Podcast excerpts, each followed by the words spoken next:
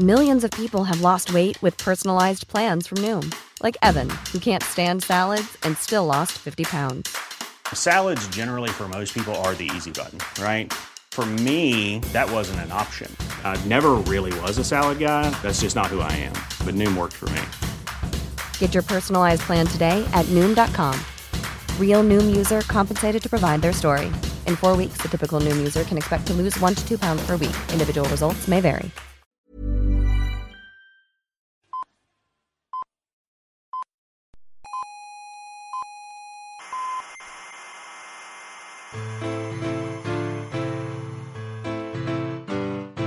Aquí comienza Coffee Break, la tertulia semanal de la actualidad científica y tecnológica.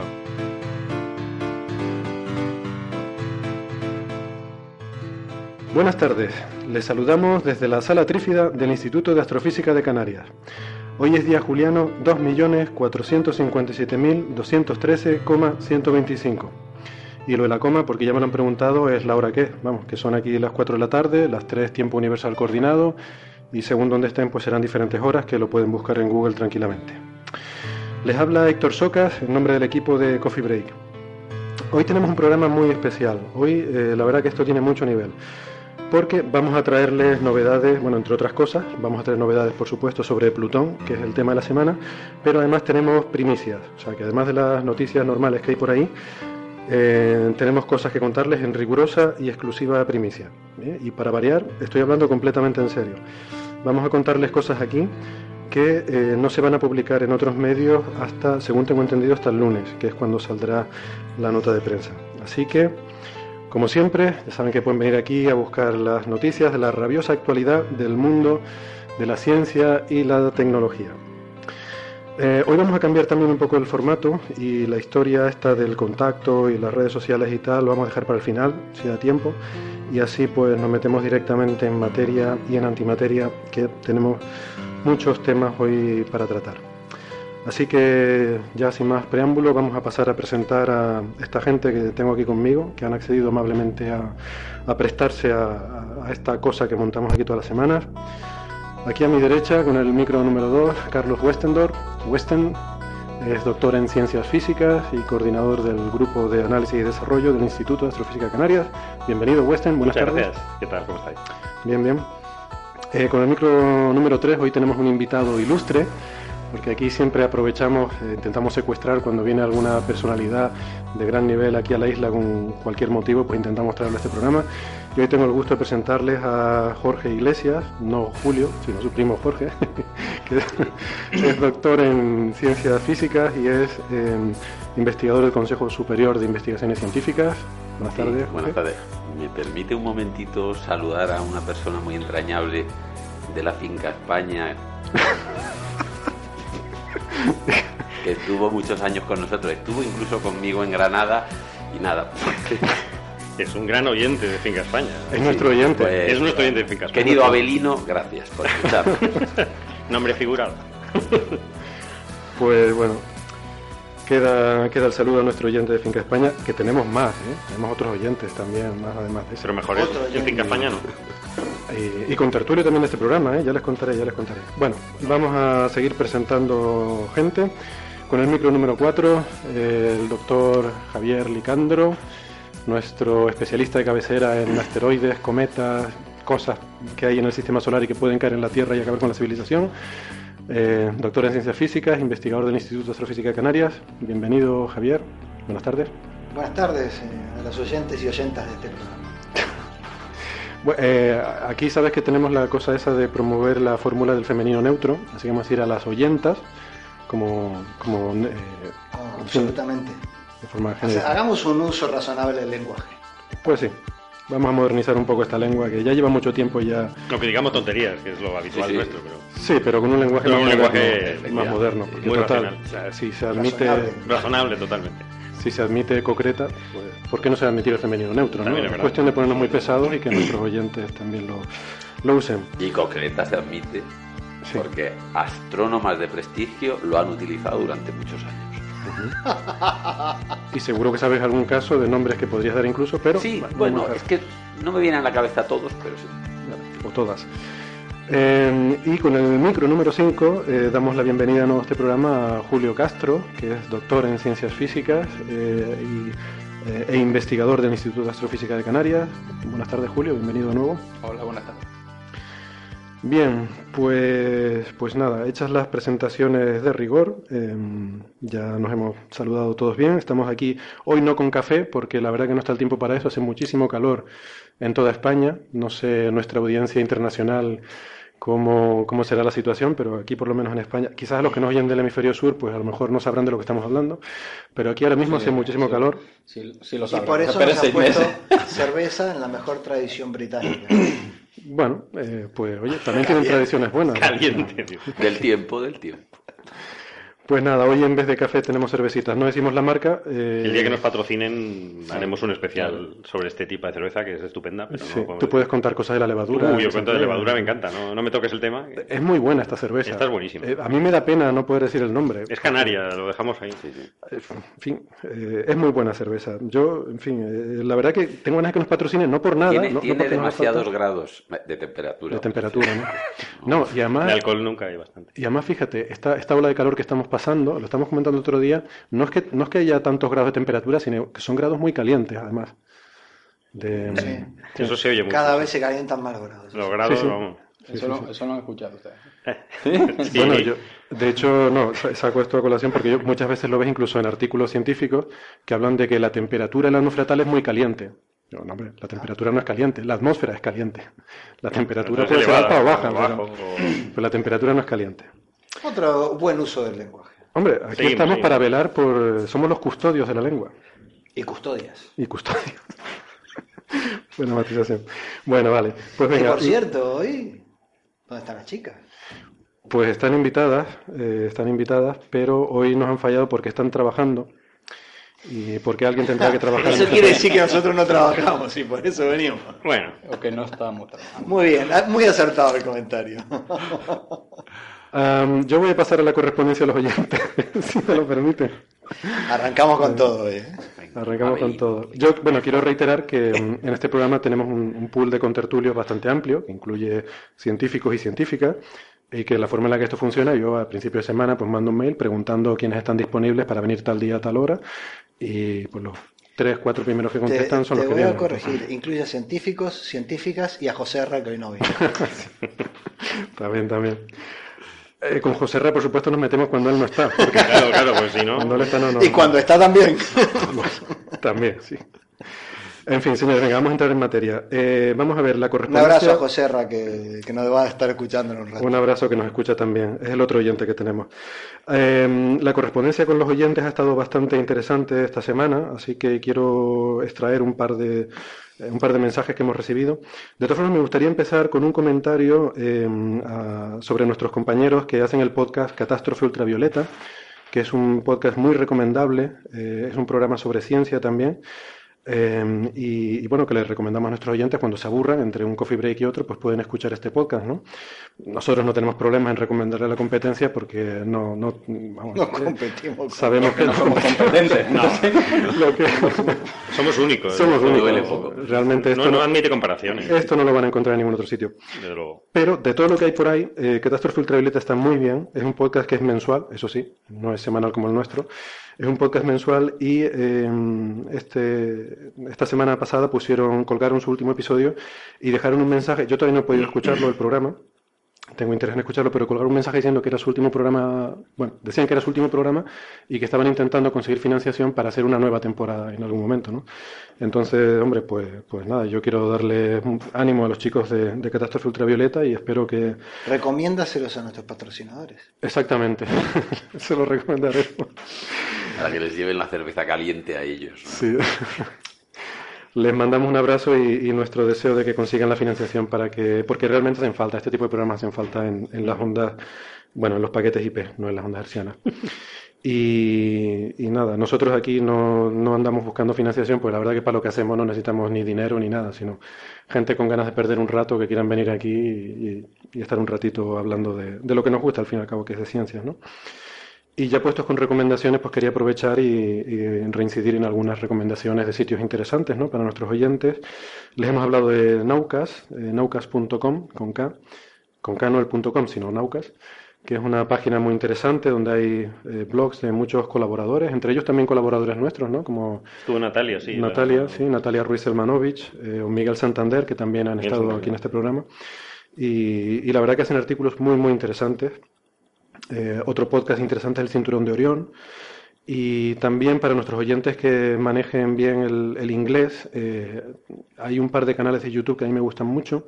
Uno es Veritasium y otro es eh, Physics Girl, que es de una doctora del, del MIT, el Instituto Tecnológico de Massachusetts, que ellos hacen vídeos muy, muy chulos ¿no? y los cuelgan en YouTube, así que también muy recomendable.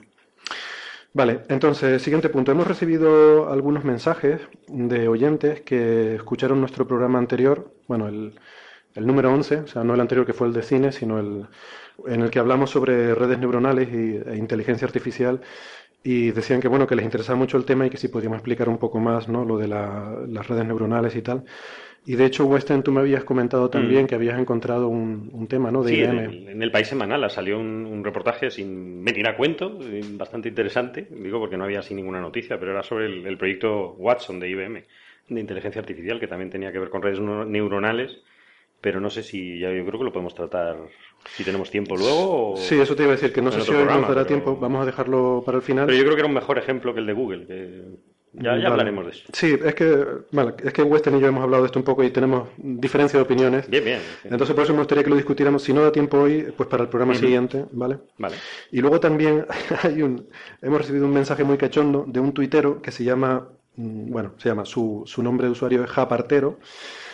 Y este tuitero nos hacía referencia a, eh, pues no recuerdo también si era el episodio 11 o el 10, donde hablábamos sobre los tiranosaurios y cómo se apareaban y esta gente que hace modelos biomecánicos, simulaciones, para intentar estudiar qué tipo de posturas son compatibles con no morir aplastado por parte del tiranosaurio, porque es una duda que hay, ¿no? O sea, estos grandes saurios, ¿cómo lo hacían para aparearse, ¿no?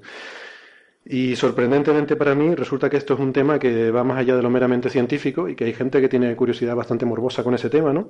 E incluso hay artistas como este tuitero que nos ha, nos ha mandado un mensaje diciendo que estaba indignado de que no llamáramos a los profesionales para, para tratar ese tema y me mandó un, eh, bueno, un blog que había hecho él en 2010 donde hay imágenes eh, hechas por ordenador, ¿no? Bastante realistas de dinosaurios apareándose, ¿no? Entonces, bueno, eh, lo colgaré en algún momento. eh, Pero puede herir la En horario de protección al menor, por favor. A ver, yo estuve luego un par de horas intentando sacarme de la cabeza esas imágenes, ¿no? Pero, Pero hombre, aparearse, que es lo que hacer. O sea la- que entraron, ¿no? entraron en la cabeza. Sí, eh, sí, no, es más difícil sacarlas que, que meterlas en la ya. cabeza una vez que las has visto.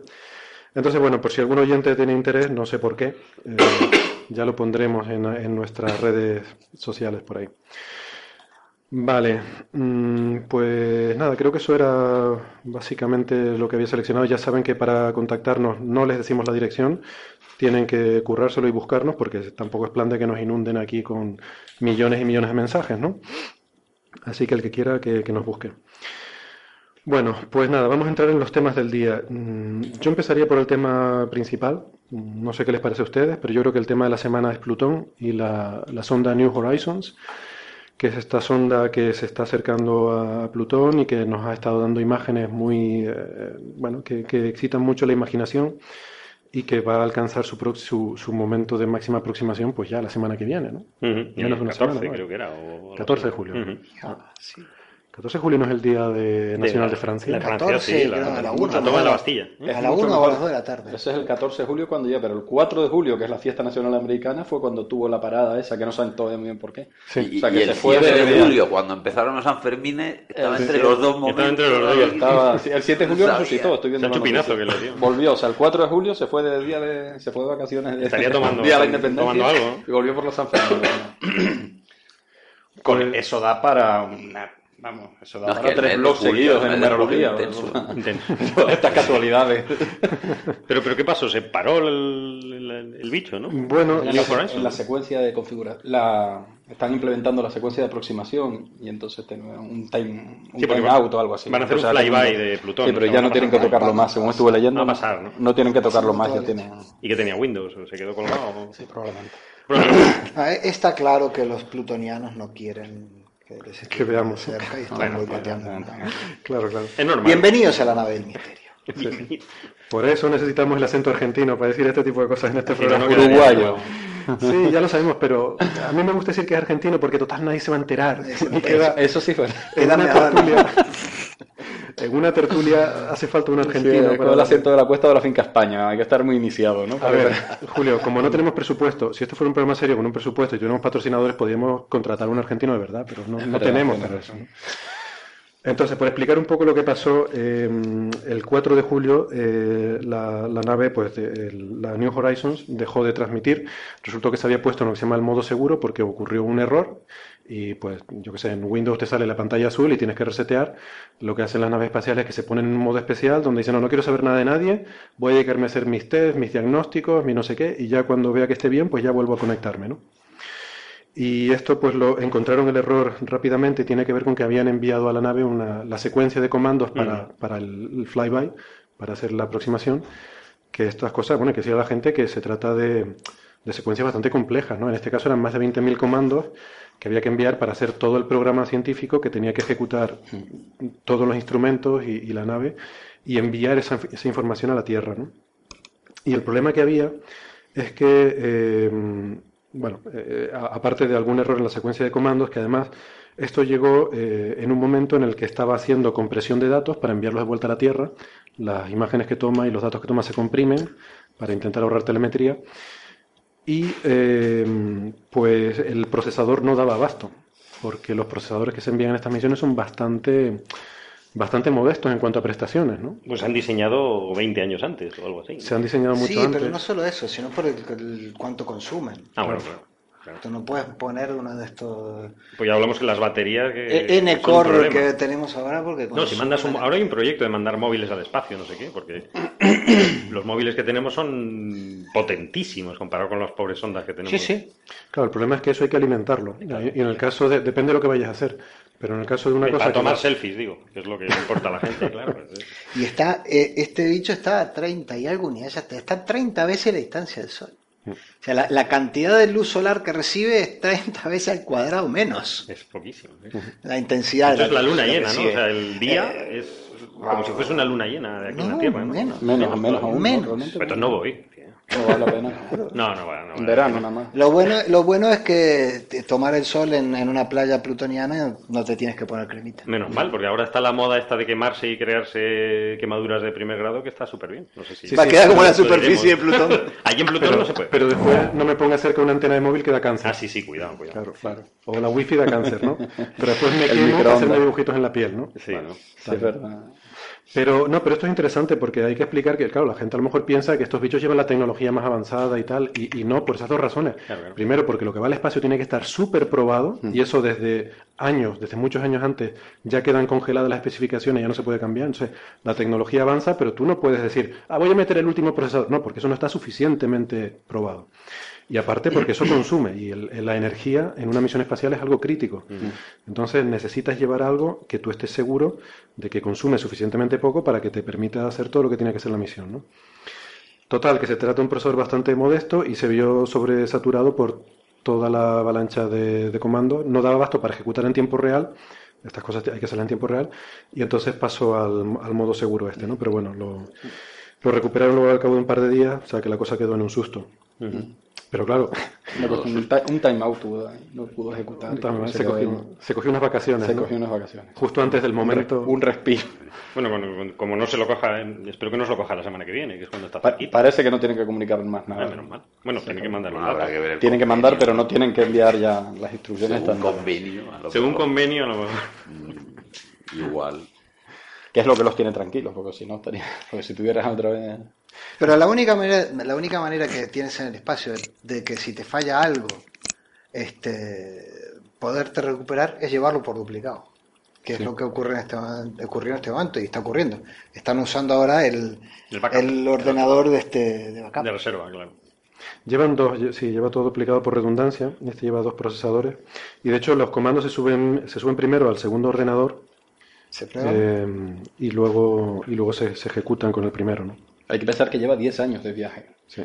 O sea que no es trivial, claro. Todo tiene que estar probado, duplicado, que no hay manera, realmente hay, eh, desde luego, de ir allí a corregir nada. ¿no? Entonces Ujú. tiene que estar muy asegurado. Está complicadillo. No es fácil llegar, ¿no? Es muy lejos, las distancias ya lo hemos hablado, ¿no? En el sistema solar son lejísimos, en el universo ya no tenemos la imaginación ni siquiera para verlas.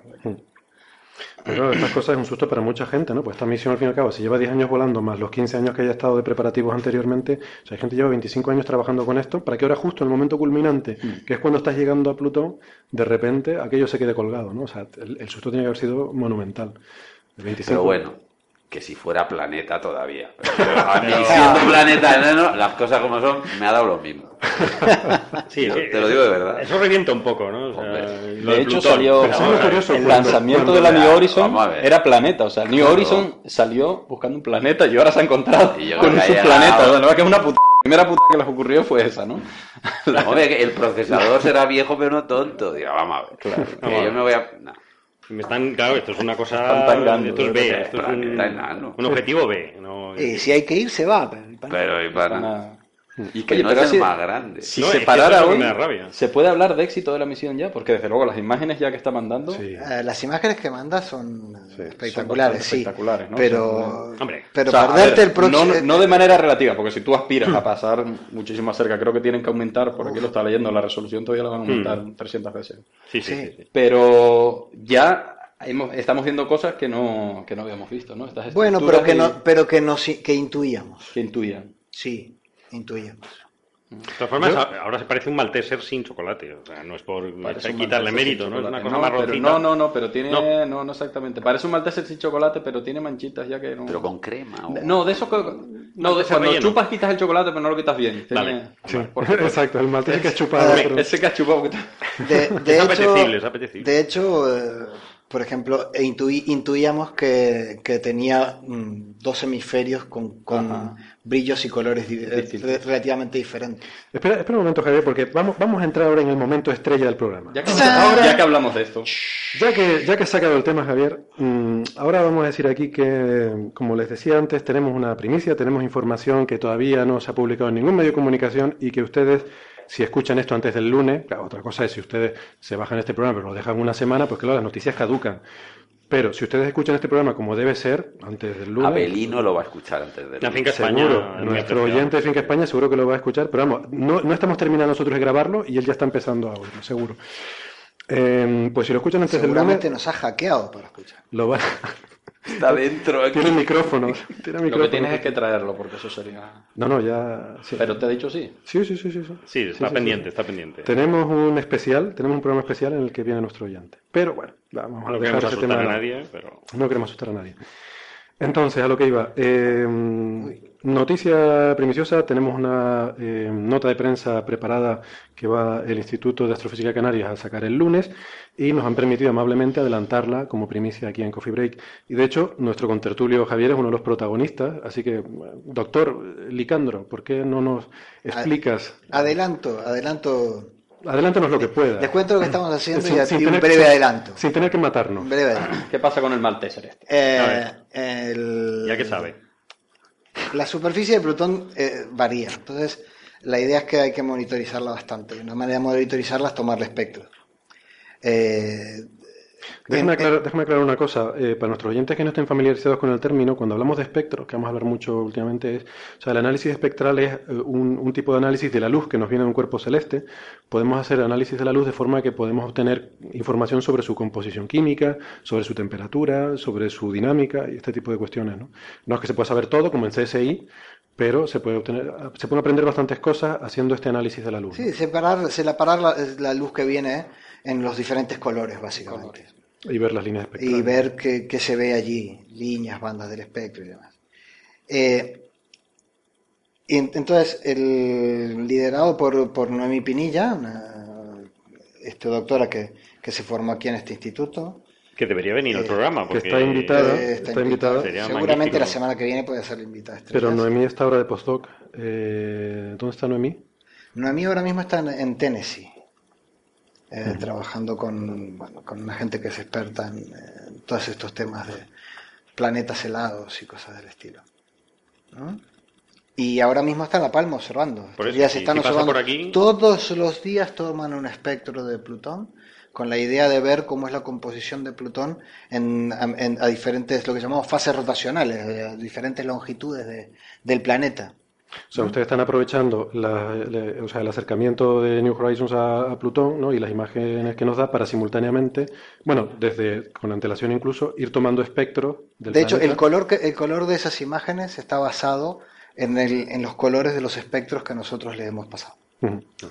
Sí, pues otra cosa hay que decir, las imágenes que nos vienen no son en color real, son, Entonces, son imágenes que se toman en diferentes filtros, son imágenes monocromáticas, no es el color real, de- y, y luego pues se combinan de una forma más o menos hábil, bueno, para Pero intentar para recrear- combinarla y respetar los colores originales, Correcto. se están utilizando los colores que sí mide el, el espectro, nuestros espectros.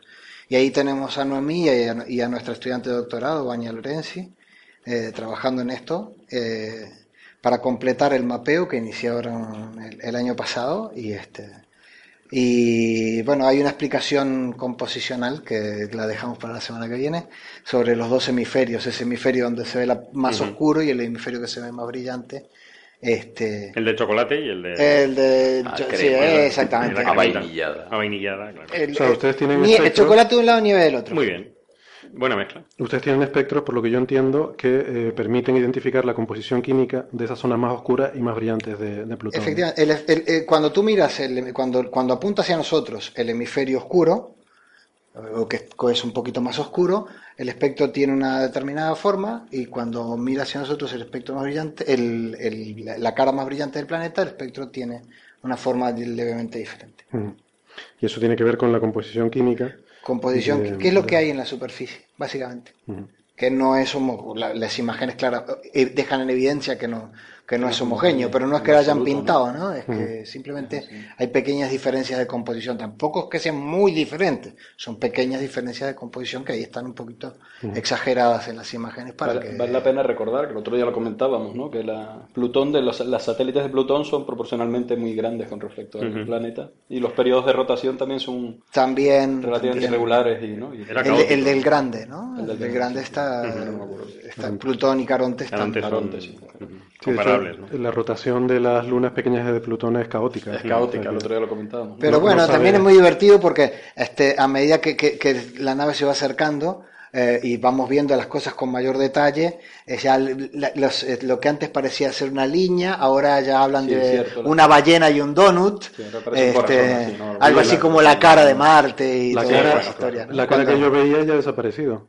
Claro. Pero es cierto que las primeras imágenes, porque aquí estuvimos comentándolo, ¿no? Cuando ya empezaba New Horizons a acercarse al planeta, ya, cuando empezó a verse estructura, ya por eso preguntaba, te preguntaba antes si realmente ya era un éxito la misión, aunque se les parara hoy, ¿no? Porque Ay. yo creo que el haber obtenido las primeras imágenes con estructura de Marte, incluso De me estoy Plutón. refiriendo a algunas en las que están en el, en el blog de la NASA mucho más abajo, las primeras, ¿no? Que apenas era un puntito, pero ya se vislumbraba una sombra. Pero de Ya- todos modos, ¿no? La, la- lo que pasa es que lo que va a ganar de aquí al, al cosa, 14 claro, claro, en claro. información Es uno o dos órdenes de magnitud. Pero eso, esas imágenes eh, así de tan, tan escasa definición, eh, hay que decir que, de hecho, me, me corregiste tú, Javier, una vez aquí en el programa, que ya el Hubble, El Hubble las había hecho imágenes Había hecho imagen. donde se resolvía la superficie de Plutón. Muy, muy poquito, Muy poco, claro. pero sí, sí, pero algo, algo se veía. Muy poco. Y- Pero claro, esas, todas esas imágenes en las cuales el- la, im- la imagen del planeta ocupa de repente 12 píxeles y luego te presentan una cosa redondita con manchas y tal, tiene un procesamiento Sí, claro, Sí. claro, claro. muy fuerte. proyectado ¿no? sobre Y no hay que olvidarse que los procesamientos de imágenes a veces introducen cosas Ruido, que no son. sí. Y sobre todo no hay que olvidar lo que hablamos antes, las imágenes vienen comprimidas. O sea, to- toda la información que nos envía la nave por problemas de telemetría, de, de ancho de banda, viene, vienen comprimidas, ¿no? Entonces no, no tenemos una línea DSL para, No. no digamos ya fibra óptica de aquí a Plutón, ¿no? Eh, es bastante, no sé ahora mismo cuánto es el, el ¿cómo se llama? El bitrate, ¿no? La velocidad de transmisión, pero suele ser bastante baja y sobre ¿no? todo en estas misiones y seguramente profundo. las cámaras no son cámaras de 16 ultimísima bits ni nada por el estilo, son tienen de, de 12. ¿Qué diámetro tendrá el objetivo de la cámara? ¿Alguien lo sabe? No, no lo han mirado. ser Es chiquitito, poquito, debe ser centímetros. 4 o 5 centímetros. 4 o 5 Que centímetros. Eso limita también la resolución. No, por eso tienes que hacer- el- por eso Por eso tienes tiene que estar al lado. Por eso se tienen que acercar. Pero, Si y de fuéramos otra forma, capaces de avanzar el Hubble un par de kilómetros más afuera, ya probablemente bastaría, ¿no? Es, ca- es casi como mirar la luna con prismático. Yo para un planeta enano Casi no me. No, Yo no, que vamos a ver. Bueno, de todas maneras, efectivamente, estamos hablando de un planeta que lo han degradado. o sea, No, yo estoy, con perdedores tampoco. Yo estoy un poco enfadado porque, vamos a ver, Plutón, vale, muy bien, pero Eris, ¿qué pasa con Eris? Sí, porque es ¿qué más grande que Eris? Plutón. Es más grande que Plutón. O no, no es más grande, pero es más denso, o sea, es más masivo. Tiene Sí, el sí, 27% no, no, no. más de masa. Y aquí no estamos hablando de Eris. No. Y yo soy muy de, de Eris, o sea, vamos a Es ver. una injusticia, sí. Tanto Plutón, tanto Plutón. No, es que es lo que pasa, equipos como el Tenerife que están en segunda división es una injusticia. ¿no? ¿Qué pasa? Se descubrió en 2003, pero eso no Sí, quiere sí, decir ¿por qué? nada. ¿Por qué Se Eris no Antes se descubrió Plutón. Bueno, pero oiga, Bueno, pues si tardas 30 años para preparar una misión espacial, pues ya mandaremos a Eris cuando toque. le toca. Oye, que con Plutón ya, te- ya hay una confianza. Llevamos ya mucho tiempo, siglos ya conviviendo con No, Plutón. de hecho, de hecho, debo decir que, que- que tenemos imágenes con, con altísima resolución de un objeto muy parecido a Plutón. pero. A Plutón, Este, a Titán. es Titán. Titán. sí. Ah, ese satélite es, eh, es un satélite captu- capturado de la región de, de transneptuniana. Ujú. Y es parecido, ¿no? Y es- Sin embargo, en es Titán, calcado. Lo que pasa la, es que luego la estructura tienes... de manchas que ves parece diferente a la de Plutón, ¿no? Porque O sea, luego tienes que estar interactuando con un planeta, gravitatoriamente con un planeta que te introduce procesos diferentes. Claro. Calentamientos de marea y cosas esas que evidentemente afectan sobre todo la parte superficial. Pero eh, globalmente, eh, en la composición global y demás, Titán es un hermano un poquito mayor que Plutón. Titán tiene creo 2.700 kilómetros de diámetro y Plutón 2.100 o 2.200, no recuerdo, por ahí, en ese orden. 2300 Eris. Oye, y volviendo a lo de la primicia, lo que sí nos confirman entonces los espectros es el tema de que esas manchas oscuras son de compuestos orgánicos, ¿verdad? Que eso existe en... El lunes. Eso existe Ah, el bueno, lunes. eso a mí me existe. Ahora no, Antes del lunes no existe, no existe. compuestos orgánicos. A mí, me, a mí me habían dicho que podíamos, Era chocolate. que podíamos contarlo. Cuenta, cuenta, total, a esta altura. A ver, la mala noticia es que no es chocolate. ¿No? No, no. me temo no. que no es chocolate. Pero, Pero, la, pero quizás te puede hacer funcionar el coche, ¿eh? La buena es que son orgánicos. Como refines, ah, ya. como los refines, O sea que no hay que encender un cigarrillo ahí, básicamente. a esa, Que la atmósfera que tiene. a esa temperatura. Te da Mira, igual. a, a- a 40 grados, eh, grados Kelvin, no sé si podrás encenderte el cigarro. No, aguanta, Si lo no, enciende Kelvin, no. y sin atmósfera, te damos un premio. Te damos premio, sí. Chiquito mechero tendrás que llevar. No, pero yo era para quemar algo, no sé. Si es un planeta enano, si esto no es ni un planeta. Si un fuese un planeta. Antes de cambiar, no sé si vamos a seguir desvelando ¿no? en primicias de los del lunes. Desvela, desvela. Tenemos No, permiso. no, la verdad es que no, no, no te las tengo, solo sé que existen, pero no, es como esto. La verdad está ahí fuera. La verdad está ahí fuera. Pero sí quería recomendar, justo a cuenta esto de Plutón, en el... Bueno, aquí en el Instituto de Astrofísica acaban de... Se coordinado por el instituto, se está publicando un blog del que se llevan dos entradas en el país, ¿no? Que es el blog eh, Crónicas de Astromanía, en la página... En las páginas de ciencia del país, En, en materia, ¿no? En es materia. dentro de la sección de materia. Está estupendo. Y la entrada que se publicó hoy, creo, es escrita por Enrique Joven, que es un compañero, es un físico que trabaja ingeniero y que además es escritor. Ujú. Y está muy bien porque habla precisamente de, de Clyde Tombaugh, que fue el, que el descubridor de Plutón. Y lo que yo no sabía, que es lo que descubrí al leer en la entrada de Enrique, es que parece que hay una onza de sus cenizas que está viajando Sí. a la New Horizon. Yo lo había Porque oído, realmente mm, Clayton Bolt murió a los 90 años, o sea, murió en el 90 y algo, 96, o sea, murió poco antes de, De preparar la de misión. preparar la misión New Horizon, o desde luego cuando ya se estaba preparando la misión. y parece que la NASA incluso llegaron a contactarlo y, y a pedir una especie de permiso también, y por supuesto qué aportación bueno. científica. Mm. Y él avisó, por supuesto, de la- lo largo del viaje, las temperaturas extremas que se iban a encontrar, etcétera. Lo que él no sabía, como dice Enrique, es que tenía trampa la pregunta porque iba a ser un- uno de los pasajeros, ¿no? Y entonces va, Bueno. pues va una onza de Una onza de... de- de- una onza de Don Clyde, De Don Clyde. metido junto creo que con una moneda y un cachito de bandera americana y un par de Pero eso cosas. no se queda en Plutón, eso va a pasar le de da- largo. Bueno, igual se baja, tampoco... ¿O qué van a hacer? lo de La la moneda que es tipo de los faraones para que Pues creo que tiene un poco una significación Sí, de ese tipo, cuando ¿eh? Osiris lo despierte Sí, quién sabe, nunca se sabe. Te ves allí solo Bueno, no el cortado, es el con el dios- frío que hace, ¿no? dios romano del inframundo. Chocolate con churros. Pues exactamente, visita el inframundo, el hombre va a Pero necesitar sí, los no, todo el puertos. mundo necesitas una moneda en el ojo. Antes O- era para, para hacer la llamada. No, pero para hacer la llamada de rigor. Ahora ya no hay cabina. Pues les recomiendo, les recomiendo el Ahora ya no- que está bien. Supongo que va a estar a con buscar Crónicas de. Astromanía. en- Eh, eh, y en el, el el artículo y los libros de Enrique, que son muy buenos. Los libros, por supuestísimo, sí. Bueno, pues ya que estamos, yo voy a adelantar aquí entonces una cosa, que es que estamos preparando, eh, o sea, ya hicimos el especial ciencia ficción de cine, pedimos disculpas por aquello. Eh, entonces, como, Bueno, no nos han insultado demasiado, ¿no? Como nos merecíamos. como, forma de redi- como forma de redención, no, me parece que ha gustado bastante ese episodio. Entonces, ahora estamos preparando uno de literatura de ciencia ficción. Literatura de ciencia ficción, que es el siguiente paso natural en todo esto. Entonces, bueno, estamos en ello. eh, creo que vamos a contar con Enrique joven. Entonces, bueno, estoy contento con eso y a ver qué pasa. Pero bueno, sí, que, en fin, que Enrique la verdad que escribe muy bien. Sí, sí, escribe muy bien. Tiene, tiene libros que además... Y, y no es tu primer escritor en, la, en esta mesa. mm, ¿Eso es el lunes también? ¿o no? dar más información. Uno de los contertulios que de, visitan- de visita especial que tuviste ha escrito un par de libros de Bueno. uno de ellos de ciencia ficción muy interesante. ¿De quién estás hablando? ¿De Miguel Santander? Miguel Ah, Miguel Santander. Sí, sí, sí, eh, es otro de los que tengo en la lista para ese especial, efectivamente. Sí, sí, sí. Astrónomos y literatos. Quizás algún día tengamos un científico en la academia y todo. No, ojalá. Pensaba que ibas a decir aquí. en el- Bueno, Margarita, Sa- Margarita Eh, Sala eso es la primera- imposible. Por eso digo, joder. Margarita Sala fue es académica de la lengua, ¿no? Y realmente fue, creo que fue la primera científica Ah, en entrar en la Real Academia de la Lengua.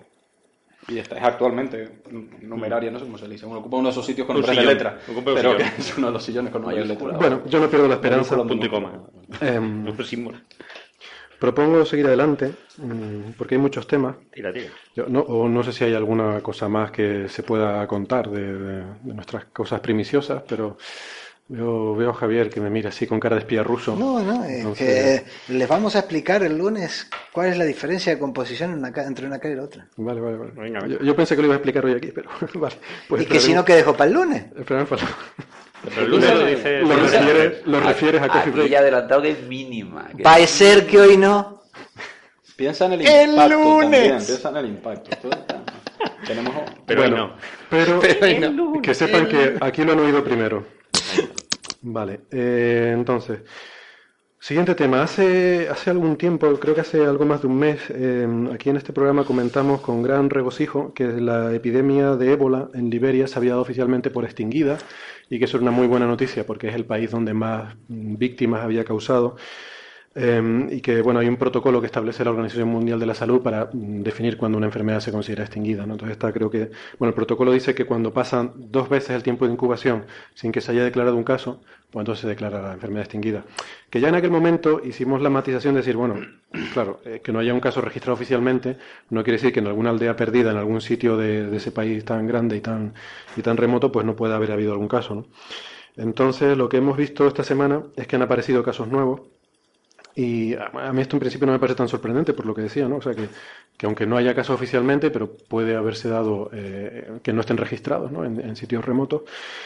Mm, Pero lo que sí, por lo visto, según he estado leyendo, em, eh, pues se, o sea, se piensa que, que igual eh, hay focos de, de la infección o sea, que, que igual el caso no ha sido tanto que, que haya habido personas infectadas sin que se conociera, como que haya sitios donde el virus haya sobrevivido más de ese dos veces el periodo de incubación, creo que son dos semanas.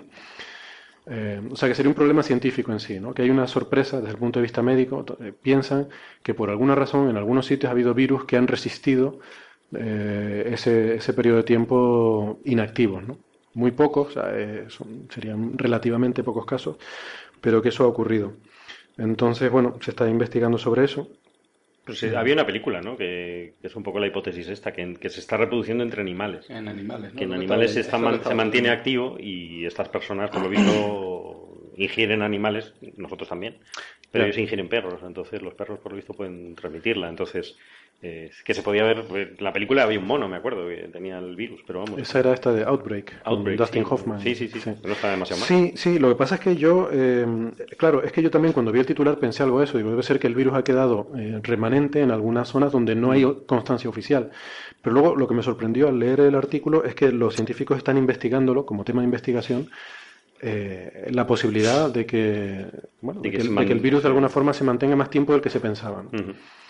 Entonces, pues no lo sé, porque a mí ya te digo, no me parece tan sorprendente el hecho de que haya casos, pues por esto que estamos hablando, ¿no? Puede, puede haber quedado en animales o Mm. porque puede haber quedado en sitios recónditos, sino porque, mm, bueno, me parece sorprendente eso, ¿no? Que, que puede, o sea, eh, da a entender un poco que hay cosas que todavía no sabemos bien sobre este virus.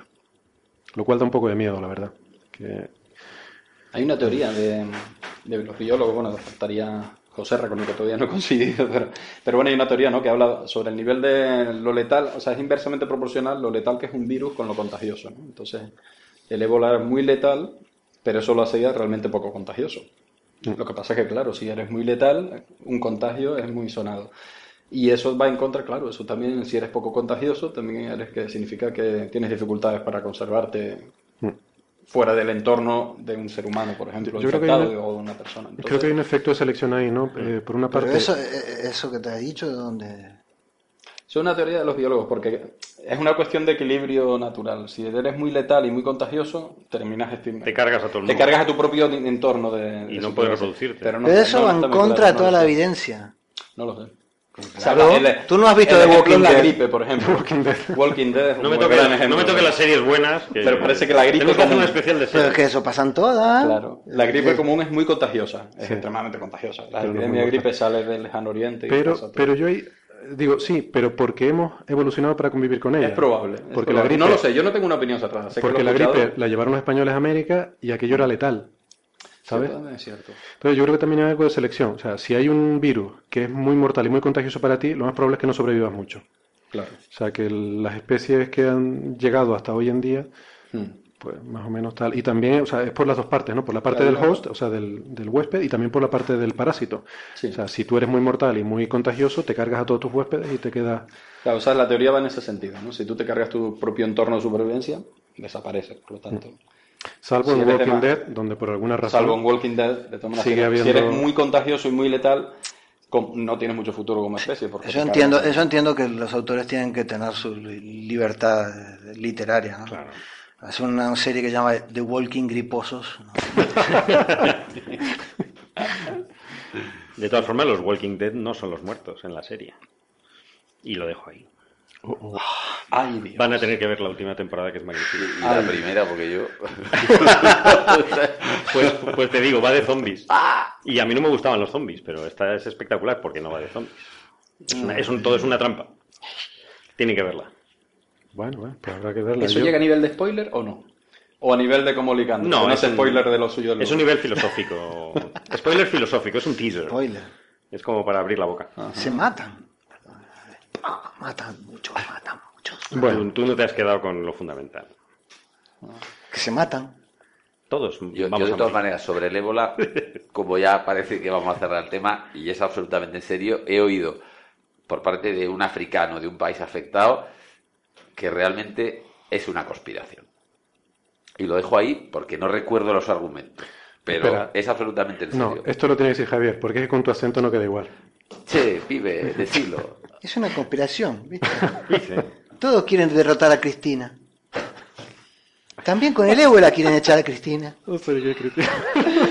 Vamos, yo, el senegalés que me lo dijo, yo creo que no pensaba en Argentina, pero vamos, pero vamos. que lo decía Hasta algunos se suicida para derrocar a Cristina. sí. En fin. Mm.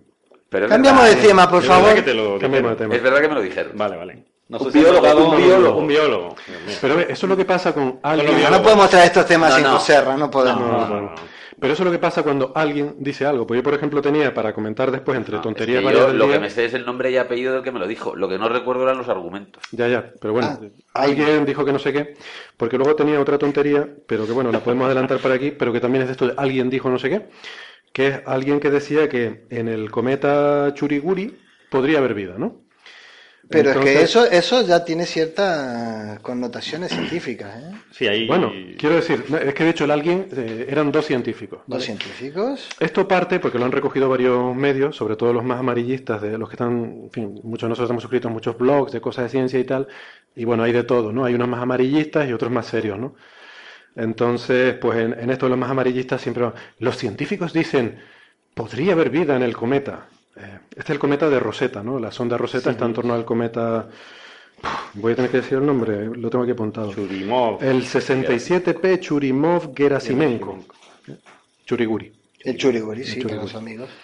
Bueno, pues esto sale en un periódico inglés, The Guardian, eh, que tiene un artículo en el cual dice que dos científicos que además dicen Maverick, ¿no? que quiere decir que no son mainstream, ¿no? que son ah, que no que no son ¿cómo se Intrépidos, dice? intrépidos, Intrépidos, científicos, sí, todo, no, eh, sí. sí, Contranativos. Sí, alternativos. contracorriente, alternativo, gracias, gracias.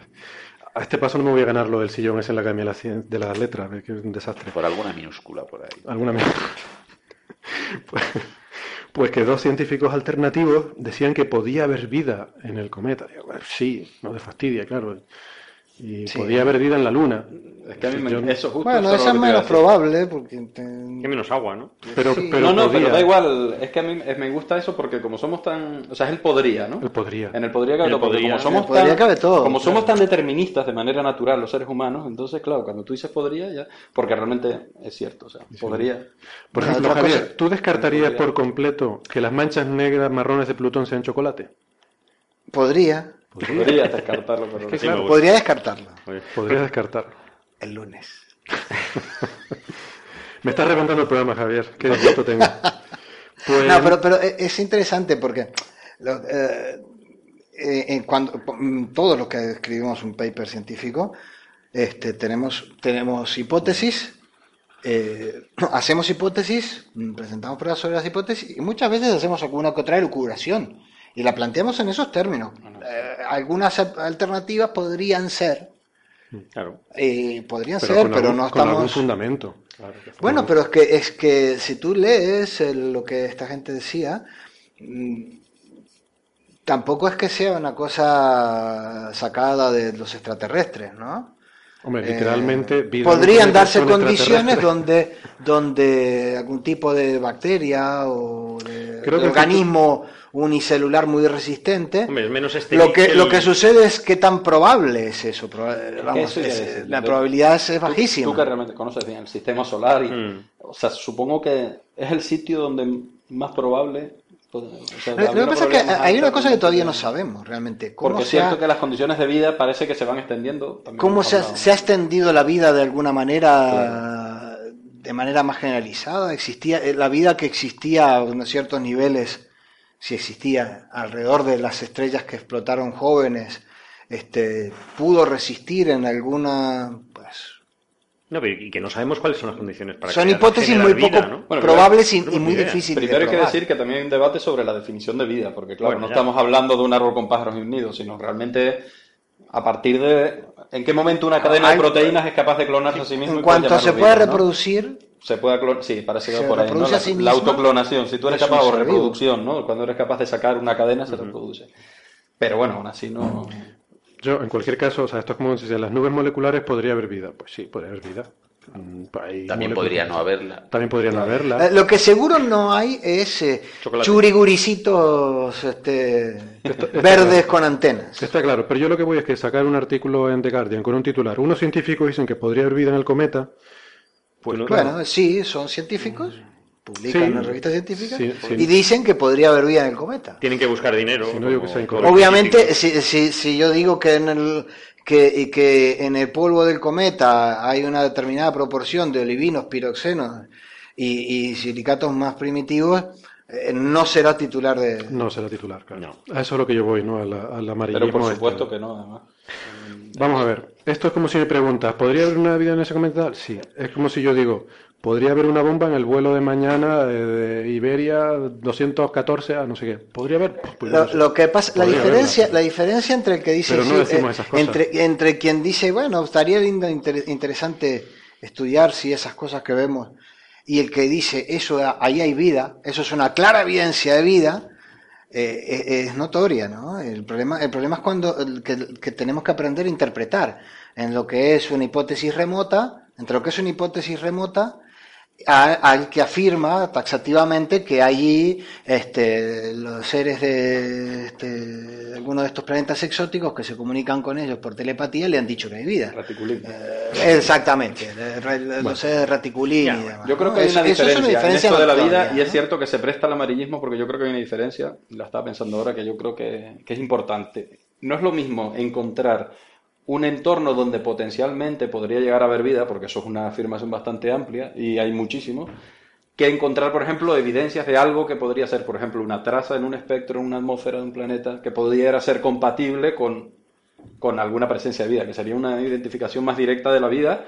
Tienes que quedarte en el término podría, tienes que quedarte en el término una probabilidad y en el término una conjetura, pero claro, es que lo otro es hablar aquí, potencialmente, en la- claro, es que es una verdad tan abierta. Eh, no, pero- que además- pierde, pierde significado. ¿no? Además, a Porque- un colega que hace una afirmación de ese estilo, uno le puede preguntar, bueno, ¿y tú me puedes estimar la probabilidad de que haya Claro, vida? claro. ¿O qué, cuáles son los observables que deberíamos Claro, a buscar que que para buscar, establecer que claro, si la hay o no la hay? ¿no? Y no vale decir que Eh, hay, podría haber a- más vida que en, al- los, que en los polos, porque a- a- eso no me a- indica nada. Digo, pues sí, en cualquier sitio. al investigador de años, investigador, autoformado, investigador de la nave del misterio, Yo te quiero- dirá, pruebe usted que no, No, hay vida. estamos viendo- Yo- yo quiero para, decir que para nuestros televidentes, Javier Javier- Licandro Javier está haciendo el gesto de las comillas. está haciendo el gesto de las comillas. Pero, pero el- la respu- entre ante, comillas. ante- ante la pregunta, el- No, la persona... misterio, era al eh, investigador o al misterio, las investigador. comillas. Y el misterio también, entre comillas. Este, eh, eh, la resp- su respuesta normalmente será, no, pruébame tú que no hay vida. Bueno, no, no, eso, eso no vale. Eso en, en- Ese argumento es- no, en, nuestro, claro. en nuestro lenguaje no vale. Quien, quien hace una afirmación tiene que correr con la carga de la prueba. Sí, pero que- vamos a ver, yo, yo no voy, voy a una cosa mucho más básica. O sea, está claro que no podemos ni descartar ni confirmar que haya vida en el Churiguri ni en ningún otro sitio. Vale. Ah, Yo lo que voy- podemos decir que en las que condiciones que voy- hay en Chorigori son muy, muy, muy, muy improbables Vale. la, la presencia. Es muy En improbable cualquier la caso, en cualquier caso. Pero yo lo que voy es cuando tú haces un artículo en un periódico diciendo, un artículo en un periódico diciendo que podría haber vivido en un cometa, tú estás distorsionando la expectativa de los lectores. O sea, yo soy un lector y yo leo un artículo diciendo, puede haber vida, no sé qué cometa, y, hombre, pues debe ser que a lo mejor no es seguro, seguro, pero es posible. Sí, pero debe ser Claro, un es sitio que donde es- se supone que hay. No, es un matiz No. interesante, porque es el significado, mira, ahora que somos académicos de la lengua desde hace un rato, es, el- es claro, es sobre el matiz del significado, del podría, ¿no? O sea, porque realmente, o sea, si tú desde un término, desde un punto de vista científico, tú dices podría, te curas en salud, has usado un condicional, podría o no podría, por lo tanto, no estoy afirmándolo, basta con que haya un 0,1% de probabilidad o menos, probablemente sea, un- no, no, es bastante menos, de hecho. Pero en el lenguaje común, ese podría tiene un significado adicional. O sea, tiene el, el significado de pro- podría, si tú escribes esto podría ser así, e implica es, Es probable, probable, es es altamente probable. probable que lo sea. Sí, sí, sí. Y no solo el lenguaje Pero común, es jugar con el doble significado, Es ¿no? lo que significa un artículo en un periódico. O sea, O sea, pero- si- si, un titular pone podría ocurrir algo, significa que es probable. que- Héctor, no estás, no estás teniendo en cuenta que es verano. Ya, y- Entonces, que- aquí estamos hablando de olas de calor y de cosas de gente que corre delante de toros y no sé qué. Y ellos intentan decir ciencia. Entonces, no sé, Ya. yo soy más yo benévolo. creo que la gente le pone el énfasis a la palabra vida más que al podría. Sí, Porque si claro. en vez de vida dices otra cosa. Sí, que- oli- olivinos bueno, y piroxeno. Olivinos y tal. Pero vida, la gente ya se imagina, pues, claro, un señor. aquellas cosas. Oye, pero tienen que vender periódicos. Y es verdad que ahí están pasando una frontera un poco También difusa. por sacar un corolario que viene a cuento, que sí es más científico, cierto que cada minuto que pasa, eh, vuelvo a poner- ahora se pongo comillas entre minutos, pero realmente cada año que pasa se amplían las condiciones de vida posibles, entonces claro, cada vez es, eh, por eso decía yo que encontrar un entorno donde potencialmente es vida ya deja de ser noticia porque... Pero hay miles, hay Sí, sí, muchísimos. a- hace No, 50 no, sí, años sí. probablemente los límites de la vida están muy circunscritos, Claro. ¿no? A, Sí, a sí, lo que yo soy, capaces yo de soy muy fan de eso, incluso mucho más allá de Claro, planetas, ¿no? Y en un entorno muy salino encuentra alguien una bacteria que no sé cuánto. En un entorno con un pH súper ácido en algún sitio encuentra alguien otra bacteria. Entonces vas ampliando tus rangos de vida posible. Entonces Cuando venga José Rano. nos tirará las Pero nos tirará- chorradas ¿qué- dijeron el otro día. hemos dicho. Vale, pues nada, vamos a pasar de tema, venga. Entonces, eh, otra historia curiosa que ha salido estos días es lo de eh, el agujero negro este que se ha vuelto a activar, el V404 Cygni, eh, que es un, es un sistema binario, es conocido desde hace tiempo, en el que hay una, una, bueno, una, una estrella orbitando un agujero negro. Y, y este, pues cada 20-30 años tiene unas arrancadas con unas explosiones de rayos X y rayos gamma y tal. Y eh, el- la última, vamos a ver, Dios mío, outburst. eh, Estallido, el último estallido, gracias. Nada. El último estallido, Soy el sillón punto y coma. el 100.com de la academia.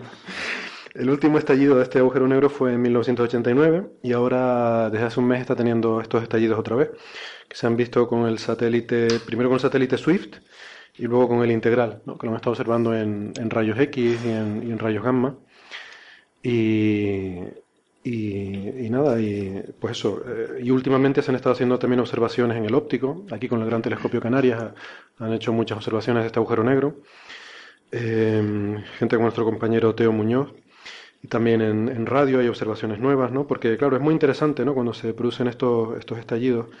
Y esto tiene que ver con la creación de materia, en, bueno, se piensa, ¿no? Que tiene que ver con la creación de materia en los discos de acreción que se forman en torno a agujeros negros. Cosa que, por cierto, no aparecía en Interstellar en ningún momento. O sea, cuando se habla de la física realista de Interstellar y cómo resolver las ecuaciones, no sé qué, a mí me parece que el disco de acreción, que es una de las cosas básicas de un agujero negro, Era de naves el disco. era de naves, ¿no? Y planetas ahí alrededor y tal. Bueno, Sí, ya, ya, ya destrozamos esa película. eso en su ya, sí, ya lo hablamos en su momento, no vamos a reincidir. al, al al capítulo anterior de, películas desastrosas de ciencia ficción. Referimos a nuestros oyentes al capítulo Películas desastrosas de nuestro especial de cine. Pero bueno, eh, esto es un agujero negro de verdad, ¿no? Y los agujeros negros de verdad tienen cosas de estas, tienen estallidos con emisión de rayos gamma y rayos X muy, muy potentes, ¿no? Mm. Y bueno, es, es curioso, ¿no? Pues son estas cosas de espacio profundo que de vez en cuando, o sea, que varían con el tiempo, ¿no? O sea, normalmente el universo es un- una cosa ahí muy estática y de vez en cuando ves cosas como esta, y pues cada 20 años, 30 años esto empieza a pegar estallidos y, y no sé, es una, es una noticia curiosa, ¿no? A mí me, me gustan estas cosas, ¿no? Le da un, un aire más dinámico al universo. Oye, y, y- y vamos a morir del estallido del Seguro, seguro. el Monster Black Hole. Pues esto parece un tema para la oficina del apocalipsis, Javier. Ya, Esto pero el problema es que ni tú ni yo tenemos ni zorra idea que son los agujeros negros. Pero vamos tú a ver. ni nadie. O sea, el La negro es gente- un problema. Ah, una singularidad. Entonces, La gente que habla de apocalipsis tienen idea de lo que están hablando. Sí, Sí, ¿O sí? hombre. Sí. Yo más no- o menos. sí. No te acerques mucho al agujero negro y ya está. Ni No al sé, apocalipsis, ¿no? Al apocalipsis lo menos posible. Podemos, podemos mentir con un cierto grado de, de verosimilitud. No, no digo la, la nuestra, sino los que predecían el apocalipsis de 2012 Los que han predicho ¡Ay! todos los apocalipsis anteriores. y todos los anteriores, ¿no? ¿Sabes que yo lo miré una vez en la Pero, pero Wikipedia? vamos a ver, eh, ¿habrá un apocalipsis, ya sea por el Sol o por algún asteroide? Algún día. No, el apocalipsis A, cuando a verlo, yo, eso, a verlo. Por el estallido de un agujero negro no lo sé. Que podría ser mañana. ¿eh? Podría- Podría, ser podría ahora ser. No lo podemos descartar. No lo podemos descartar. ahora dentro de un ratito. Voy a llamar a The Guardian para decirles que unos investigadores dicen que no podemos descartar que mañana... como mañana venga de la dirección del Sol, ahora mismo no lo vemos. Bueno, yo estoy temiendo ya una apocalipsis climática del sol porque aquí ya ni, ni Aquí, va- aquí estamos a punto de morir. Nos prometiste aire acondicionado. ¿eh? Eh, Nos mandaste un mail, sala trífida, hay aire acondicionado. Lo que no dijiste que no yo funcionaba. lo que no dije que no funcionaba. Y aquí estamos. Lo lleva Emir. Estaba acordando, ahora me vino la no- una noticia que salió hace más de 12 o 13 años, no me acuerdo, también fue un investigador británico, este es del campo de la volcanología, que hablaba de un colapso. Pero aquí, aquí hablamos de la actualidad, Julio. No hay nada más actual. Estamos hablando de las escalas del universo, o sea que estamos... Pero es verdad que a mí me va en la misma línea, ¿eh? fue muy polémico. Fue muy polémico porque no, al menos aquí en Canarias como que nos preocupó mucho, ¿no? Porque se caía la mitad de la isla de La Palma, tenía un deslizamiento y podría Ah, ocurrir... yo me acuerdo, sí, sí, ¿Te sí. acuerdas? Incluso Sí, sí. podría ocurrir, claro, si se cae media isla de La Palma, el tsunami va a remar una pelotera Yo brutal llegué- incluso en la costa americana. ¿no? Sobre Yo todo llegué- en Nueva York, que La Palma. Sobre todo en Nueva York, que es donde se hacen en- las películas. No, sobre todo en Florida. Sí, yo llegué a contactar Uf, al autor de todos los ese... jubilados. Simon, Simon. Day. Entonces, pero este hombre, claro, realmente este era un interés espurio, ¿no? Porque es cierto, ¿no? En Canarias están muchísimo más que contrastados eh, deslizamientos masivos en el pasado, ¿no? Pero el ser humano, por ejemplo, no apenas ha visto un modelo en miniatura de lo que es un deslizamiento masivo en una erupción volcánica, que es el volcán San Helen en el año 80 en el estado de Washington, en los Estados Unidos, pero una cosa en miniatura, ¿no? Comparado Bueno, con, por ejemplo, lo que otro- formó el Valle de la Orotava en Tenerife, el que conozca Tenerife. Hubo otro en el Pacífico. Hubo otro en el Pacífico. eh, Bueno, creo que hay pero- algunos pequeños, pero... mm, Pero de hace miles de años que sí que se ha visto que acabó con culturas indígenas que vienen en las islas Sí, de, bueno, de hecho- de la Polinesia, no sé, no exactamente dónde. Mm. Aquí en Tenerife, al menos, por ejemplo, por supuesto, el Valle de la Orotava, el Valle de Wimar, Eso debe estar guapo, ¿eh? esos fueron Tiene que haber volcanes estado, enteros guapo, que se guapo. deslizaron al mar. O sea, Sí. son cataclismos. Eh, la caldera taburiente. No, la caldera sobre todo tiene una parte básicamente erosiva. La caldera taburiente... Pero ahí un... Hay una parte de deslizamiento, creo, en el inicio, pero la caldera sobre todo es erosiva. Pero, por ejemplo, y debajo del, de donde actualmente está ICO, hay un valle submarino cubierto, porque encima, el- claro, si tú quitas todo ese peso de la litosfera, pues se produce una contrapresión y un efecto otra vez y se rellena. Y se re- es fácil que se reactive el volcanismo en la zona y entonces se vuelve a rellenar. Entonces el valle de ICO es- está enterrado debajo de una capa de volcanismo más reciente, pero se ve entrando en la galería. Se ve, no se ve, o sea, todo es un entullo de tierra. Se ve donde estuvo, llega el momento que puedes detectar las fronteras de, Pero sí que es Pero sí cierto son que- fenómenos efectivamente que se han dado que en el planeta Tierra, no solo hablo, estoy hablando de los que conozco aquí en Canarias, pero sí que Que se dan, pero en escala geológica. se dan en escala geológica, entonces podría, podría, potencialmente, bueno, claro. No, podría, no, seguro que va a pasar. O sea, en- Podría, en algún momento colapsará La Palma y mandará un tsunami a Estados Unidos y... Claro, Hay que ponerlo en las escalas de cuánto llevamos como ser humano en el Pero- planeta, que es algo... Pues Lo que yo no entendí del artículo este del, del agujero negro es por qué se despertó. Si más bien parece que hubiera estornudado, ¿no? Cada No, porque lleva desde- estornudo. Sí, lleva- cada, eh, cada tanto. pa, Es que no es un solo estallido, lleva, lleva desde junio mm, pegando... No, una ¿cómo, saben que se despertó? Porque yo a veces de noche me das un estornudo y sigo durmiendo me entero. Tú no pegas estallidos de rayos gamma. Hombre, Para un agujero negro, eh, te pone, a- hay que verte enfadado, pero creo que a, a rayos gamma no llega. que yo te he visto alguna vez. Bueno, eh, entonces yo pasaría mm, a- al tema de las noticias breves, porque si no, no nos va a dar tiempo de los horóscopos. Y la entonces... parte más interesante. No, este- y hoy yo creo que tenemos, ¿no? No, hoy tenemos material. Pero vamos primero a las noticias breves. Eh, Tenía la de esta de lo de la vida en el Churiguri y pensaba que era una noticia breve, pero ya, ya hemos visto en lo que quedó eso. Eh, espero que estas sean más breves. Por ejemplo, luchas de robots gigantes. O sea, Fundamental. yo, Los yo no sé lo un visto. episodio. Fantástico. Esto mola muchísimo. Eh, hay una empresa, yo no sabía que empresas se dedicaban a esto, pero Pero claro, ¿por qué se hace eso? O sea, es fantástico. Por un lado es hipnótico, pero bueno, cuéntalo, por favor. Disculpa. que ¿por qué? Yo no ¿Por qué sé por qué, esto? pero yo- hay cosas que se hacen que me extrañan mucho Hombre, más que romper esto. cosas, chocar cosas siempre es divertido, ¿no? Sí, Esto mola es- mucho, sí, pero... Hay una empresa Como el japonesa. que se acelerador llama- de partículas, ¿no? Que para ver las cosas las chocamos, ¿no? Bueno, Hay una empresa japonesa que se llama Kuratas, con K, que hace robots gigantes, y otra empresa americana que se llama Megabot, que también hace robots gigantes. Cuando digo robots, quiero decir robots como los de Transformers, con dos patas, con dos brazos, sí, con una cabeza y tal. o sea, hasta el nombre tipo lo de Transformers. De 15 metros de altura, 10 metros de altura. Pues la empresa americana le ha lanzado un desafío a la japonesa de poner a pelear su modelo no sé qué contra el modelo no sé cuánto del otro, ¿no? O sea, estamos hablando de nichos de más de, de más de un millón de dólares, que se ha puesto, el de, este, el de los japoneses ha estado a la venta por más de un millón de dólares. O sea, son robots de 10 metros de altura, 10, 15 metros de altura, no sé cuánto, den de hostia. 4 toneladas y tal, eh, para darse golpes. Entonces, Eh, la- De hecho, de hecho, me trae a la mente dos, dos, dos, dos cosas. Hay un episodio muy cómico de, de Big Bang Theory, que también este, tienen luchas de robots. Pero eso, sí, eso Hay sí ha un- habido siempre. hay un programa de televisión en Estados Unidos que yo, yo era muy, Mm. muy fan cuando estaba allí. que le- les hacen puré el, el robotito. Pero eso es verdad. Eso y luego hay Son una e- película Son sobre equipos los de... robots luchadores. Bueno, hay muchas películas. eh, pero la- hay una reciente sobre el, Pero la gracia es que Los robots son autónomos. Los están robots- conducidos por Koji Kabuto, así Mm, como en... no lo sé. Hay- hay- aquí hay una foto de ahí, hay un tío Hay una foto de un tipo subido, ¿no? Pues no me parece sí, bien. O sea, tiene Va que con ser el joystick ahí dándole hostia al otro. Es- no, está no, divertido, porque- mejor que la Play. No, Mejor que la Play, más caro. Mejor que la. Play seguro. Vamos a ver, esto viene del género de mecha, de, de los japoneses, ¿no? De, bueno, Ah, que sí. hemos visto Mazinger Z en España, Sí. o los que han visto Grandizer por ahí, o ¡Ah! Robot. Eh, Pecho fuera. eh, vale, veo que te acuerdas, Te Javier. acuerdo de lo mejor, sí. Te acuerdas de lo mejor. Entonces, el género este llevaba Era un fuego piloto. del techo. No, es el de Mazinger Z. Ah, perdón. Mazinger. Sí, Eh, luego estaba Afrodita. ¿no? Afrodita, Afrodita. bueno, Eh, no sé si aquí daban Ultra Seven, que también. Koji Kabuto. Esto es lo que no vuelan los planeadores de estas cosas. Pero que ¿no? insisto que en Los Simpson eso ya se muestra. ¿Y Hay un episodio ¿Quién gana? Springfield. Pues gana Homer Simpson que iba dentro del robot. Y no pensó, ¿no? O algo. Hizo de lo Pues suyo. iba machacando. El donut. Pero Sí. vamos, que, que de verdad es temporada. verdad. No, no, no, que lo voy a decir. Temporada 15, capítulo 9. Vale, vale, pues ¡Oh. Como no hay capítulo Pero que no es, efectivamente, o sea, no, no es nuevo la, la idea, ¿no? Y yo te digo, había una serie de televisión que era un concurso, que iban eh, la gente, hacían eh, equipos de ingenieros, pero claro, eran robots de 50 centímetros, de un metro, había diferentes categorías, y no, no eran humanoides, pare- parecían tortuguitas, cosas con ruedas. O sea, la gracia de esto es que lleva los adelantos de la robótica, o sea, que un robot se mantenga en pie, es una cosa que ha costado muchos años En de dos, en desarrollar. dos patas, entiendo. Porque... Eh, a dos patas y que pueda caminar y que pueda tal, eso es lo que está ahora mismo la robótica, lo que es el cutting edge, ¿no? Eh, Hmm.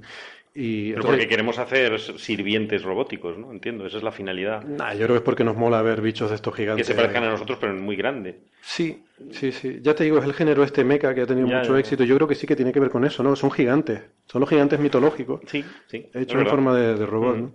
Pero a mí lo que me hace gracia de esto es que la, la compañía japonesa ha puesto como condición para el combate que tiene que ser a golpe sin usar armas. es juego limpio. Normal, ¿no? Y, y- y tienen que ser los golpes no, no en la en determinada zona, Ahí ya no sé. Por encima de la cintura. por encima de la cintura. y- Bueno, no no sé, es una, en los ojos. es una fricada. Yo, yo esto quiero verlo. es lo único que digo, yo esto quiero verlo. Bueno, Pero hay que ponerse lejos. porque- sí, Puede no, yo quiero verlo por la tele, Por la tele, por la tele. Mejor que los Monster Trucks, esos camiones con ruedas gigantes que yo no lo entiendo muy bien. Tomas uno de estos bichos, estoy viendo la foto, va con ruedas. O sea, tiene cuatro patas, pero Qué fallo. no vale la pena, ¿eh? No. No, es que hay, ya te digo, hay muchas cosas anteriores de, cos- de peleas de robots y tal, pero suelen ser cosas estables, o sea, con ruedas, Sí, con sí. tortugas. De hecho, había uno, uno de los grandes campeones en la serie esta que yo veía, era un bicho que una de sus armas principales era una paleta, como de estas para dar la vuelta a las hamburguesas, que su, su, su ataque era meter la paleta debajo del otro robot y, ch, Y darle para arriba vuelta. para darle la vuelta y que se quedara patas arriba al otro. Como las Y, y entonces Claro. lo machacaba tranquilamente. ¿eh? Claro, es que la palanca es muy potente. La palanca, La uf, ley de la mueve- palanca. puede mover el mundo. El arma, está. sí. El arma por excelencia. Bueno, ya para terminar con las tonterías de la semana, eh, pues no quería dejar pasar la ocasión de referirme a Jim Carrey, que es el actor este muy famoso, todo el mundo lo conocerá, hizo una película que se llama Dos tontos muy tontos. Sí, sí. Entonces, del otro ya hablamos hace tiempo, que es Chuck Norris. Hizo como dos o tres películas de esas de los tontos muy tontos. Sí, de los tontos muy tontos, ¿no? No se Entonces, cansa de hacer el papel de sí mismo. Como Dustin Hoffman, que ya se lo está creyendo. ¿no? como ya hablamos de Chuck Norris, pues el otro es este, ¿no? No te metas con Chuck Norris, que es nuestro ídolo. Sí, hombre, no, ya, nos, ya nos metimos con él. Ya, claro. ya, yo por si acaso quiero dejarlo claro que yo Y soy hemos muy, muy fan. Sí, hombre. Somos muy fan de Chuck Norris, su- los aparatos de gimnasio que vende. Yo también. Am, pues bueno, ¿por qué nos metemos con Jim Carrey? Porque yo la verdad es que pensaba que, que el tío era un, un- un actorazo, ¿no? Porque hacía de tonto eh, que era una maravilla, ¿no? Digo, la verdad que mm, para, no sé, me parece que debe ser muy buen actor, pero ahora tengo dudas si realmente era buen actor o es que él es realmente así. Y entonces no tiene mérito hacer de ti mismo, ¿no? Eh, al actuar. Muy Porque normal no es, yo creo. ¿eh? Ha salido. Ha salido en, se ha descolgado en Twitter con, con una- un mensaje eh, escandalizado por las políticas del gobernador de California y quiere imponer la vacunación, pues como en cualquier país civilizado, que sea obligatoria la vacunación de los niños, ¿no? Y eso a Jim Carrey no le ha hecho gracia. Él dice que ahora vamos a envenenarlos con mercurio y no sé qué. Y por cierto, por cierto, aquí hemos estado siguiendo, lo hemos comentado alguna vez en el programa, el caso del niño este, ¿no? En, en Cataluña. Habrá muchos más, pero bueno, este lo hemos seguido por la cercanía, que sus padres eran, habían sido convencidos por el movimiento este antivacuna y no vacunaron a, a su hijo. Y contrajo una enfermedad que no hoy en día no debería contraer nadie, que en España hace 20 años que no se contrae. Y Mm. pues por desgracia el, el asunto este no ha terminado bien. Eh, lamentablemente ha tenido un desenlace trágico y mira que lo sentimos, ¿no?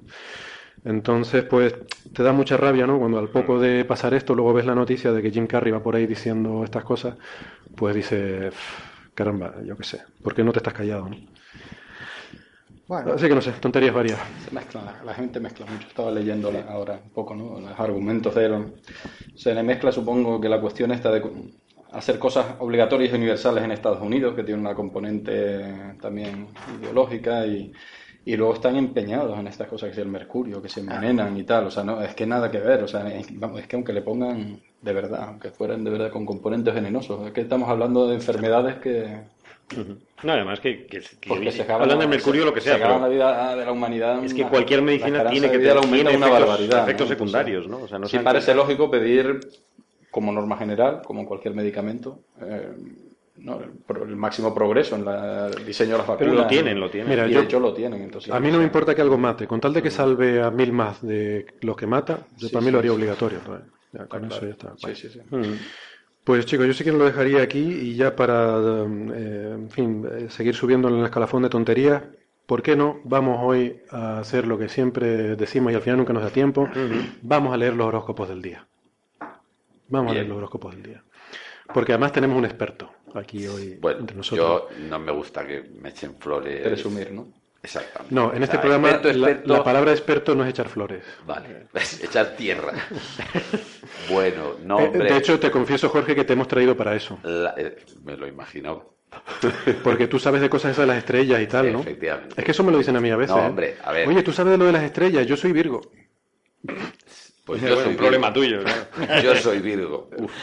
Así que, Pues empieza no, por ahí, hombre, ¿no? bueno, que ya uno a veces se tiene que dedicar un poco al- a lo que aparece, a lo que salta, porque está la cosa tan mal. Y entonces, pues bueno, pues yo he estado haciendo algunas cartas astrales que si me permitís, por ejemplo, Javier, dime tu signo del zodiaco. Libra. Libra, estupendo. Pues mira el buen signo. Te voy a leer poco lo que te espera. Ya está empezado el mes de julio, pero es que esto fue un encargo que me hicieron para el mes de julio. Se ha cumplido para otros Libra y espero que ya me dirá. Mira, la luna llena del día 2 te invita a bucear en tus posibles miedos íntimos mediante la introspección personal. Con. eh, Los sabios dicen que se oye mejor cuando se está en silencio y ahora debes aprender a escuchar como nunca. Así que Muy cómprate. Cómprate un buen fonendoscopio, aprende a usarlo y aplícate el cuento. Mm, Julio, pero ¿cuál lo- es tu lo- signo perdona, lo de bucear es con botella o sin botella. Bucear. Eso no lo decía el horóscopo. Cá- Cámbialo, Ahora, por, cámbialo que- por vocear. Ahora, yo que comparto oficina contigo, sí que te sugiero tomes muy en serio eso del silencio. Mira, mira, mira cómo, ¿Ves? cómo ¿Ves cómo se aplica? ¿Ves cómo- Julio, por favor. Se aplica, se aplica. Dime, Virgo también. Virgo. Mm, bien, bueno, pues. mm, recupera tu niño interior. La vida es bella. Trata de evitar, de evitar todo estrés innecesario. Atención a la tercera semana del mes, porque tendrás solo siete días. Y esto podría abrir la puerta a alguna situación excitante. Si se da el caso, acuérdate de esta predicción y hazme buena propaganda entre los tuyos. Yo tengo, a mí me gustó, pónmelo por escrito, porque la primera parte se la voy a pasar a mi, Oye, a mi y, jefe. y- y la cuarta semana del mes. Esa ¿cómo parte? ¿cómo era? La parte que lo- no, debía decía- estresarme y no lo recuperar decía el niño y quedarme tranquilito. No lo decía el ¿no? horóscopo. Héctor, no sé si tenemos tiempo para alguno más. Yo que soy Libra también, como Tú eres Libra. Entonces, Carlos, Yo soy Aries. Vamos, eres Aries. Si no vale Ofiuco, pues Aries. Vale la de Libra de todas maneras, Bien. ¿no? Para el área. Aries. Me puedes no. leer cualquiera. Vale, todo para todo. Eres- Aries dices, Aries, Aries. perfecto. Querido amigo nacido bajo el signo de Aries, el amor en todo su esplendor puede llamar a tu puerta este mes. Eh, podría, si así ¿no? fuera, Podría. prepárate y recíbelo con ilusión, dándole toda la importancia que se merece. En caso de que finalmente no llame, mantén la calma y no dramatices. Como dice la canción, no todo va a ser follar. Hombre, Pero, está clarísimo. vamos, si señor, llega tú, dale todo. Por supuesto, como siempre hago. Oye, ¿y el tuyo? El mío. Acaba por el tuyo, Jorge. Bueno, Era Virgo, ¿no? pues lo voy a decir. No, el mío. Ah, no no. es Virgo. El mío. Bueno, estás llegando a la plenitud en todos los aspectos de tu vida. Este mes verás subir como la espuma tu ascendente entre tus seres más queridos. Te duele el aura de tanto éxito como imanes. No es necesario que te beses delante del espejo. Puede que quieran hacerlo por ti los demás. Bueno, Oh, bueno, bueno, bueno. Eso porque has venido a Coffee Break. Claro. Muy bien, señores, señoras, hasta aquí hemos llegado. Muchas gracias a los contertulios por venir y dedicar generosamente este tiempo a la difusión de la ciencia o lo que sea que es esto que hacemos aquí. Y gracias a la gente que nos escucha en Finca España y en cualquier otro sitio del mundo. Si todavía queda alguno por ahí, pues En Plutón, Gracias por ¿qué- qué- aguantar. Hay posibilidades, hay posibilidades. Hay podría. posibilidades que nos escuche alguien. podría haber, podría haber. Podría haber algo. Gracias amigos, adiós. Adiós. Hasta luego. Hasta luego.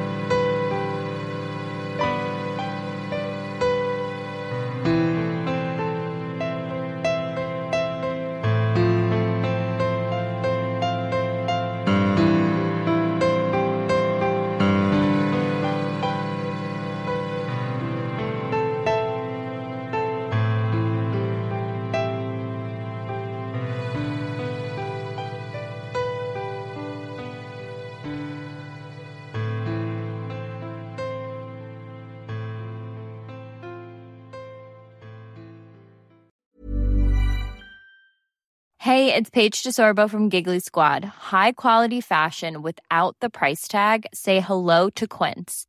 I'm snagging high-end essentials like cozy cashmere sweaters, sleek leather jackets, fine jewelry, and so much more. With Quince being 50 to 80% less than similar brands.